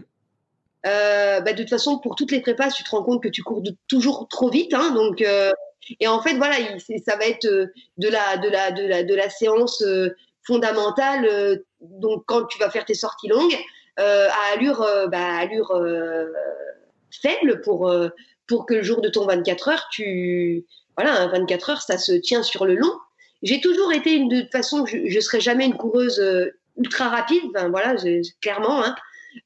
Et j'ai toujours été une coureuse justement de, en tout cas quand j'étais jeune, de plus sur du long. Voilà, ça me plaît, ça me plaît plus. Et voilà, donc ce sera voilà des grosses séances comme ça. Bon, il y aura quand même des séances de fractionnés, des séances qui vont faire un peu mal, hein, c'est normal. Mais on sera sur euh, voilà de la séance où il va falloir apprendre à courir doucement, euh, à se faire doubler par les coureurs le dimanche qui vont te dire ouais mais attends elle avance pas. Euh. Mais c'est pas grave, voilà on va se mettre en mode focus là-dessus. Oui, sauf que ce qu'ils savent pas, c'est que toi, tu es parti pour courir 4 heures le dimanche, ta sortie longue. du coup, voilà, ça va être des. Ouais, c'est ça. mais ça va être, je pense, ça va être une chouette prépa. Mm. En tout cas, ça va être top j'ai déjà adoré la prépa marathon. Euh, moi, une fois que je suis rentrée dans une prépa, je suis un peu, euh, je suis un peu euh, en mode un peu militaire où on rentre, on pas une séance, tu vois ce que je veux dire. donc ouais, j'ai déjà hâte de faire une nouvelle prépa, ça va être cool quoi. J'avais dans mon club, il y a, mais elle court pas avec nous parce qu'elle a des séances qui sont tellement particulières, mais qui court du 24 heures. Je, je sais pas s'il a pas été championne de France dans sa catégorie même, et on la voit courir euh, un jour, le président a dit, bah non, par une heure, elle perd quatre heures et demie. c'est ça, c'est ça. Bah oui, oui, ça va être. Euh, alors dans le coin, justement, sur euh, à côté de Metz, là, il y a un couple qui a fait le 24 heures l'année dernière. Et du coup, j'ai vu aussi leur prépa et on était là-dessus. Hein. On était sur du coup des séances beaucoup plus longues et avec des allures ben, faibles, quoi, hein, logique. Hein. Oui, et ça ressemble un peu, je pense, avec aussi, on en avait parlé avec Stéphane dans un épisode il y a, qui a fait du ultra trail et celui sur un 113 km, c'est ce qu'il disait qu'il faisait en fait des week-ends, des gros blocs, 5-6 euh, heures le samedi, autant le dimanche, etc. Et je sais qu'elle fait à peu près le même genre de choses aussi, hein, sur des choses comme ça, où avec toute une logistique qui s'organise pour arriver. Alors elle planque son sac euh, dans un dans des fourrés pour retrouver sa bouteille d'eau parce que courir 4 euh, heures avec la bouteille d'eau dans le dos. Enfin, un peu les les contraintes de ce que tu retrouves d'ailleurs sur ton marathon. C'est ça. Parce que finalement, ton ton marathon que t'as fait, ça sera ça tous les week-ends. Ouais, je serai ma sortie quoi. arrête, euh, arrête, ne me, ne me, ne me fais pas peur. Euh. Mais oui, non, ça va être. Euh, j'ai enfin, c'est vraiment. Ça me faisait déjà de l'œil depuis un moment. Mm. bah, j'attendais aussi de voir ce que ça allait donner le marathon, comment j'allais récupérer, voilà. parce que c'est bien de se donner des défis, mais autant se donner quand même des défis qui sont relativement accessibles. Ça sert à rien de se dire allez moi je vais partir sur un 80 et puis puis arriver là-bas sans prépa ou voilà. Après il y en a qui le font, chacun moi, je veux quand même arriver sur quelque chose où, euh, voilà, la prépa elle est faite. Euh, euh, je peux avoir une défaillance, voilà, le jour du, le jour J, c'est logique. Hein, le corps, il est, fait comme ça. T'es moins reposé, t'as des petits soucis. Mais en tout cas, on va tout faire pour pour faire ce 24 heures et puis on pourra en reparler. on pourra en reparler début mai. Ouais, euh, puis tu le fais pas au même rythme que Kylian Jornet, hein, qui était parti à une vitesse euh, astronomique. Euh, c'est ça aussi, hein, c'est que euh, il abandonne, mais sur les 10 heures où il court, il le fait à une vitesse qui est juste dingue. C'est ça. On n'est pas dans le même monde en fait. Moi, je, je pense qu'il est, on n'est pas fait pareil. Totalement. Mais en tout cas, j'ai partagé un jour, j'en parle souvent, tu sais, la fameuse séance qui a beaucoup circulé sur Instagram où il est tourné pendant des heures et des heures sur sa fameuse piste avant d'annoncer vraiment le projet et tout. On se dit, mais qu'est-ce qu'il fait? Mais c'est pas possible. Quand on voit le projet après, on comprend. Mais ce que les gens voient pas, c'est que, en fait, il y a une petite, euh, une petite troupe de gens comme ça qui, euh, qui courent sur des 24 heures, sur des différents parcours, qui adorent ça, qui, euh, et le président du mon club disait, bah, à, propos de cette fameuse coureuse, me disait, elle a essayé de redescendre sur marathon parce qu'elle a voulu remettre sur du marathon pour voir ce que ça faisait. Et en fait, elle est repartie sur 24 heures parce qu'elle préfère l'ambiance des 24 heures où ils se connaissent tous que l'ambiance des marathons où, euh, où bah il y a des fois beaucoup de monde, où c'est un peu plus mélangé, etc. Et, ben ils sont en petit groupe là, ils, ils aiment bien se retrouver entre 24 euh, heures. Ils savent que, en plus, ils savent que c'est parti pour 24 heures cette histoire-là, donc.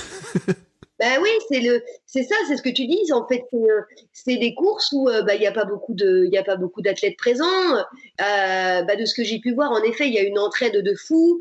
Il y a aussi, bah, vis-à-vis de l'organisation, tout un, c'est super bien fait, quoi. Je veux dire, pour permettre aux gens de se reposer. De... Là-dessus, ouais, c'est, ça a l'air vraiment, vraiment d'être une ambiance que tu vas pas forcément, du coup, retrouver sur des grosses courses où il y a je sais pas combien d'athlètes. Oui, et puis la gestion mentale a l'air d'être totalement différente aussi. Hein. C'est ce que euh, ce que je regardais. C'est comme les courses aussi sans fin là où c'est le dernier qui est, qui finit de courir qui euh, qui gagne, tu sais.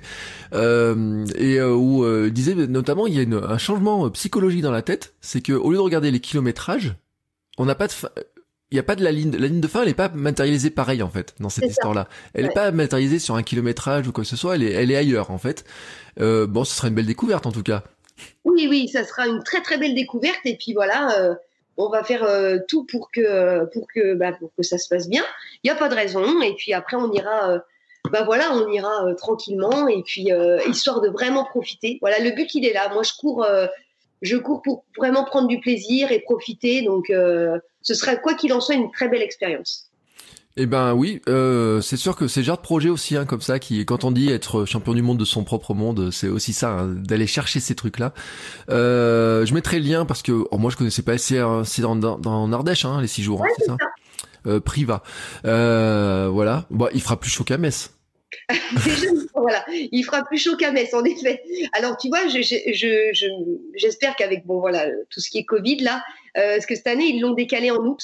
Mm. par contre, pour moi, en août en Ardèche, euh, franchement, je pense que ça aurait été très très compliqué. Parce que tu pars à 16 h mm.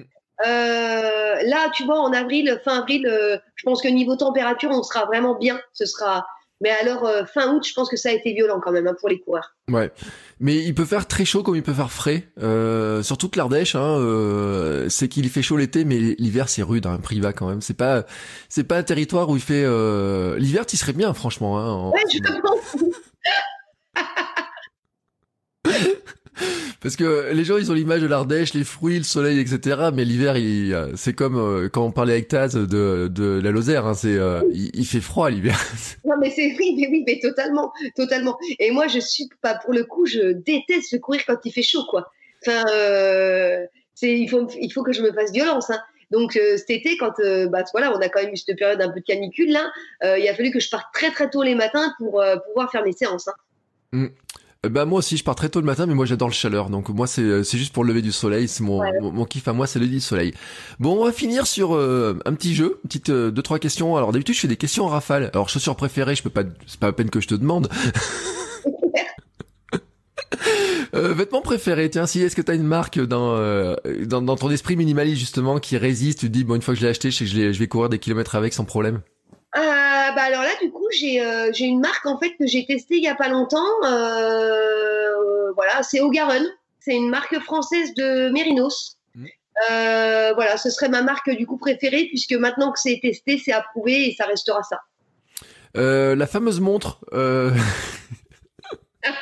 fameuse montre, donc bah, la Garmin, la, la, la 5S.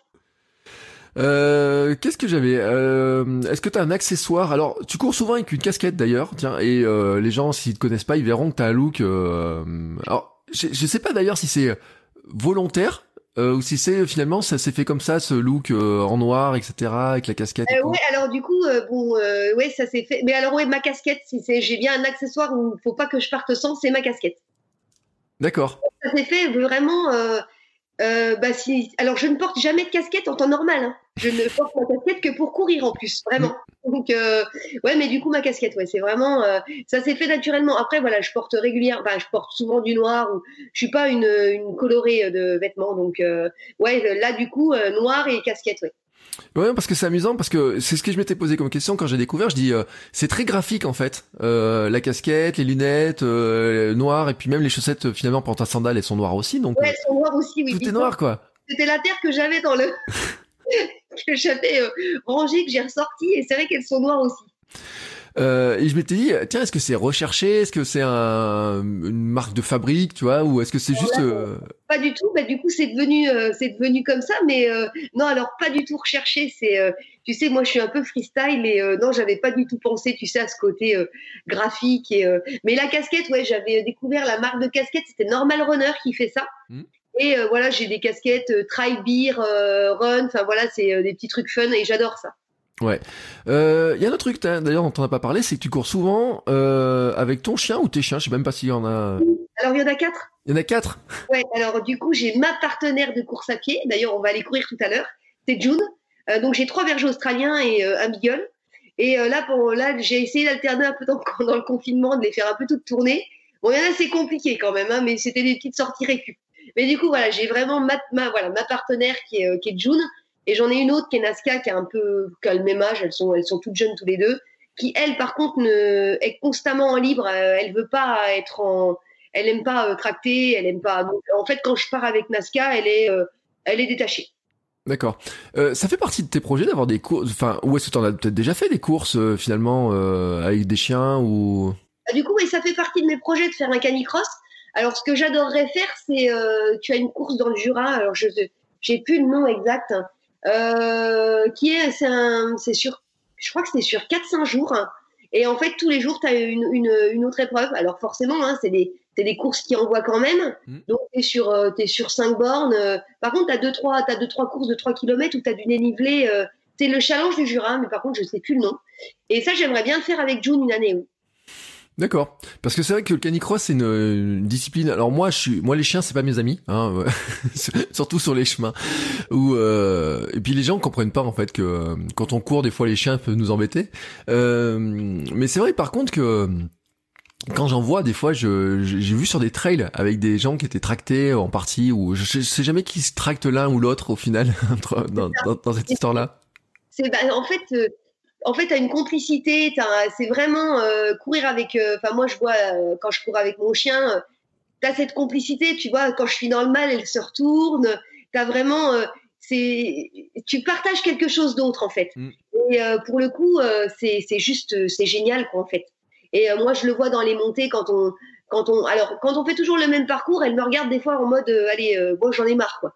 Donc dès qu'on en forêt alors par contre dès qu'on est en forêt là elle envoie même des fois, moi, je suis derrière, je, elle envoie du paquet quand même. hein. Mais, euh, mais c'est vraiment génial parce que, parce que voilà, elle va quand même se retourner, euh, voir, tu vois, si ça va. euh, et ça, c'est vraiment la complicité, elle est dingue. Ouais. Bon, je fais un petit clin d'œil à Antoine d'ailleurs sur euh, qui se reconnaîtra, qui a qui avait posté hier une photo. Il courait avec son chien justement très souvent, justement en canicross, etc. Euh, c'est vrai que ça mériterait un jour. Je ferai un épisode sur le sujet parce que euh, cette complicité de justement comment on fonctionne et euh, c'est super intéressant. Euh, même si moi je connais pas parce que je te dis moi les chiens euh, on n'est pas amis. Voilà, c'est fait partie de mon ma jeunesse, une histoire de malheureuse dans ma jeunesse dont je ne parlerai pas aujourd'hui. Je ne veux pas faire ressortir des choses.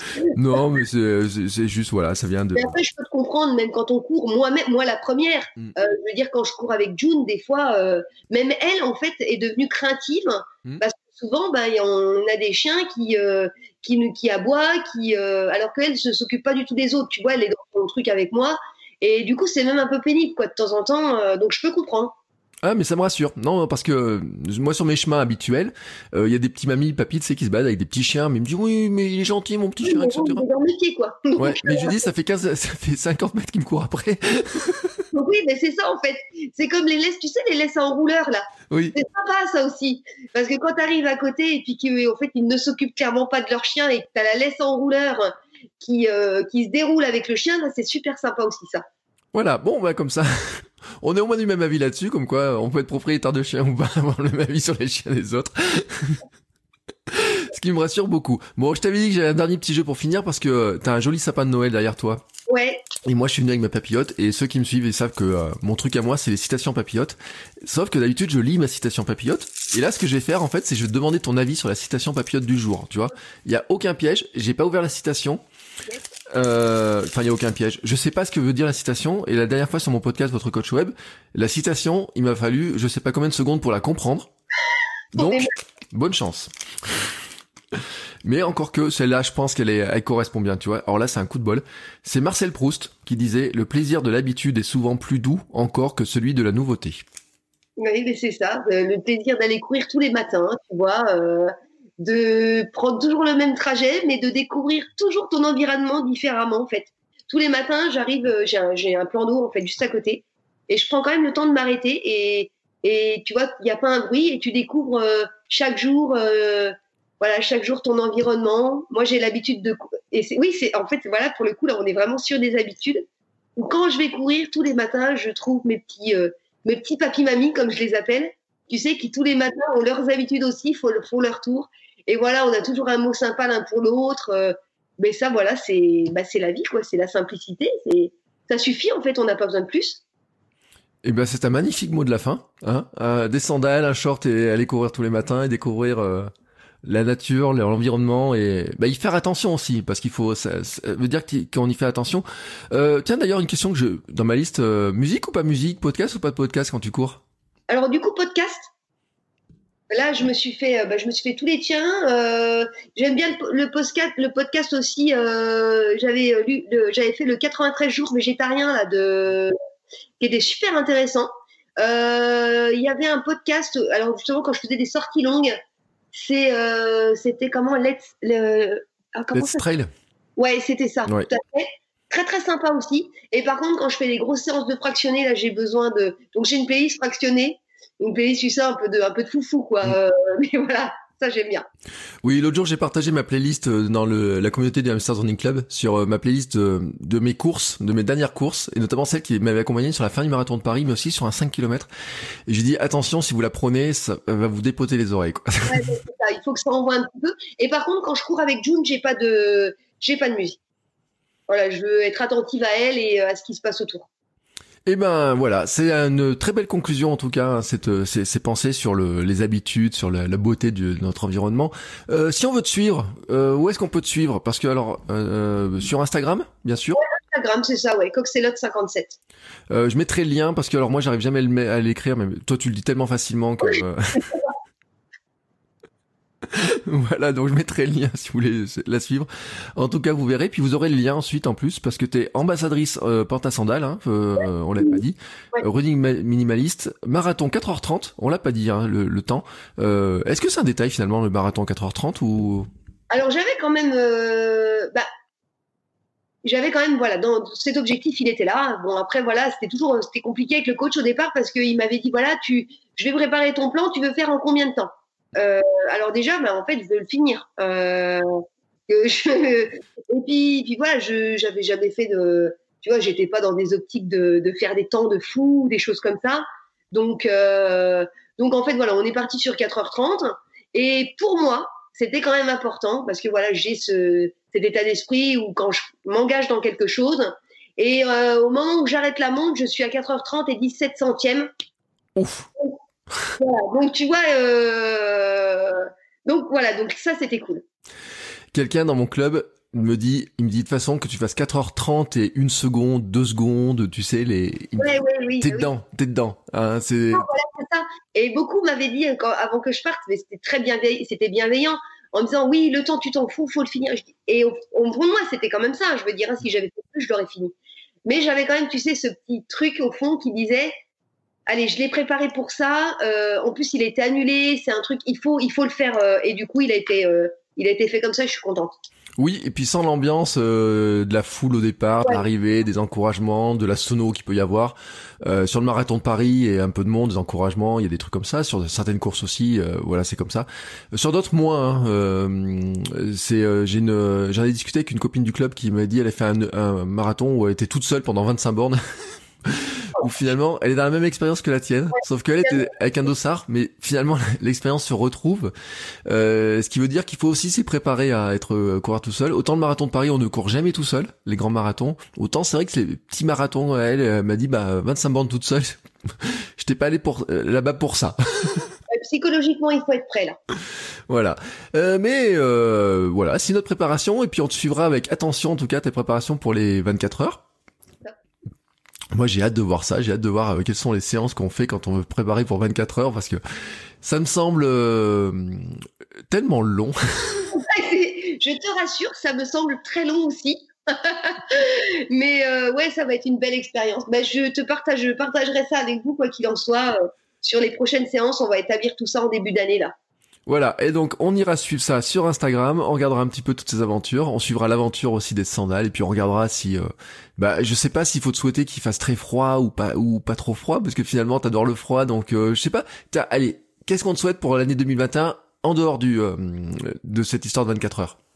Eh ben écoute, euh, juste euh, de pouvoir courir sans être embêté par mon dos, voilà, on, va, ouais, juste ça. Et puis si on pouvait avoir des courses maintenues, ce serait cool, quoi.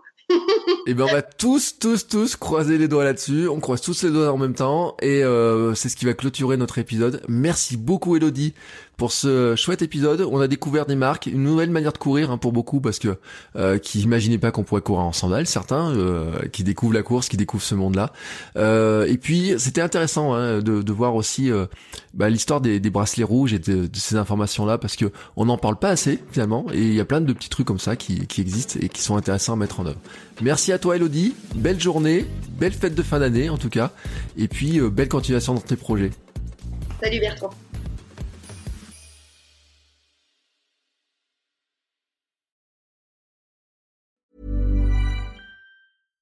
Hi, I'm Daniel, founder of Pretty Litter. Cats and cat owners deserve better than any old-fashioned litter. That's why I teamed up with scientists and veterinarians to create Pretty Litter. Its innovative crystal formula has superior odor control and weighs up to 80% less than clay litter. Pretty Litter even monitors health by changing colors to help detect early signs of potential illness. It's the world's smartest kitty litter. Go to prettylitter.com and use code ACAST for 20% off your first order and a free cat toy. Terms and conditions apply. See site for details.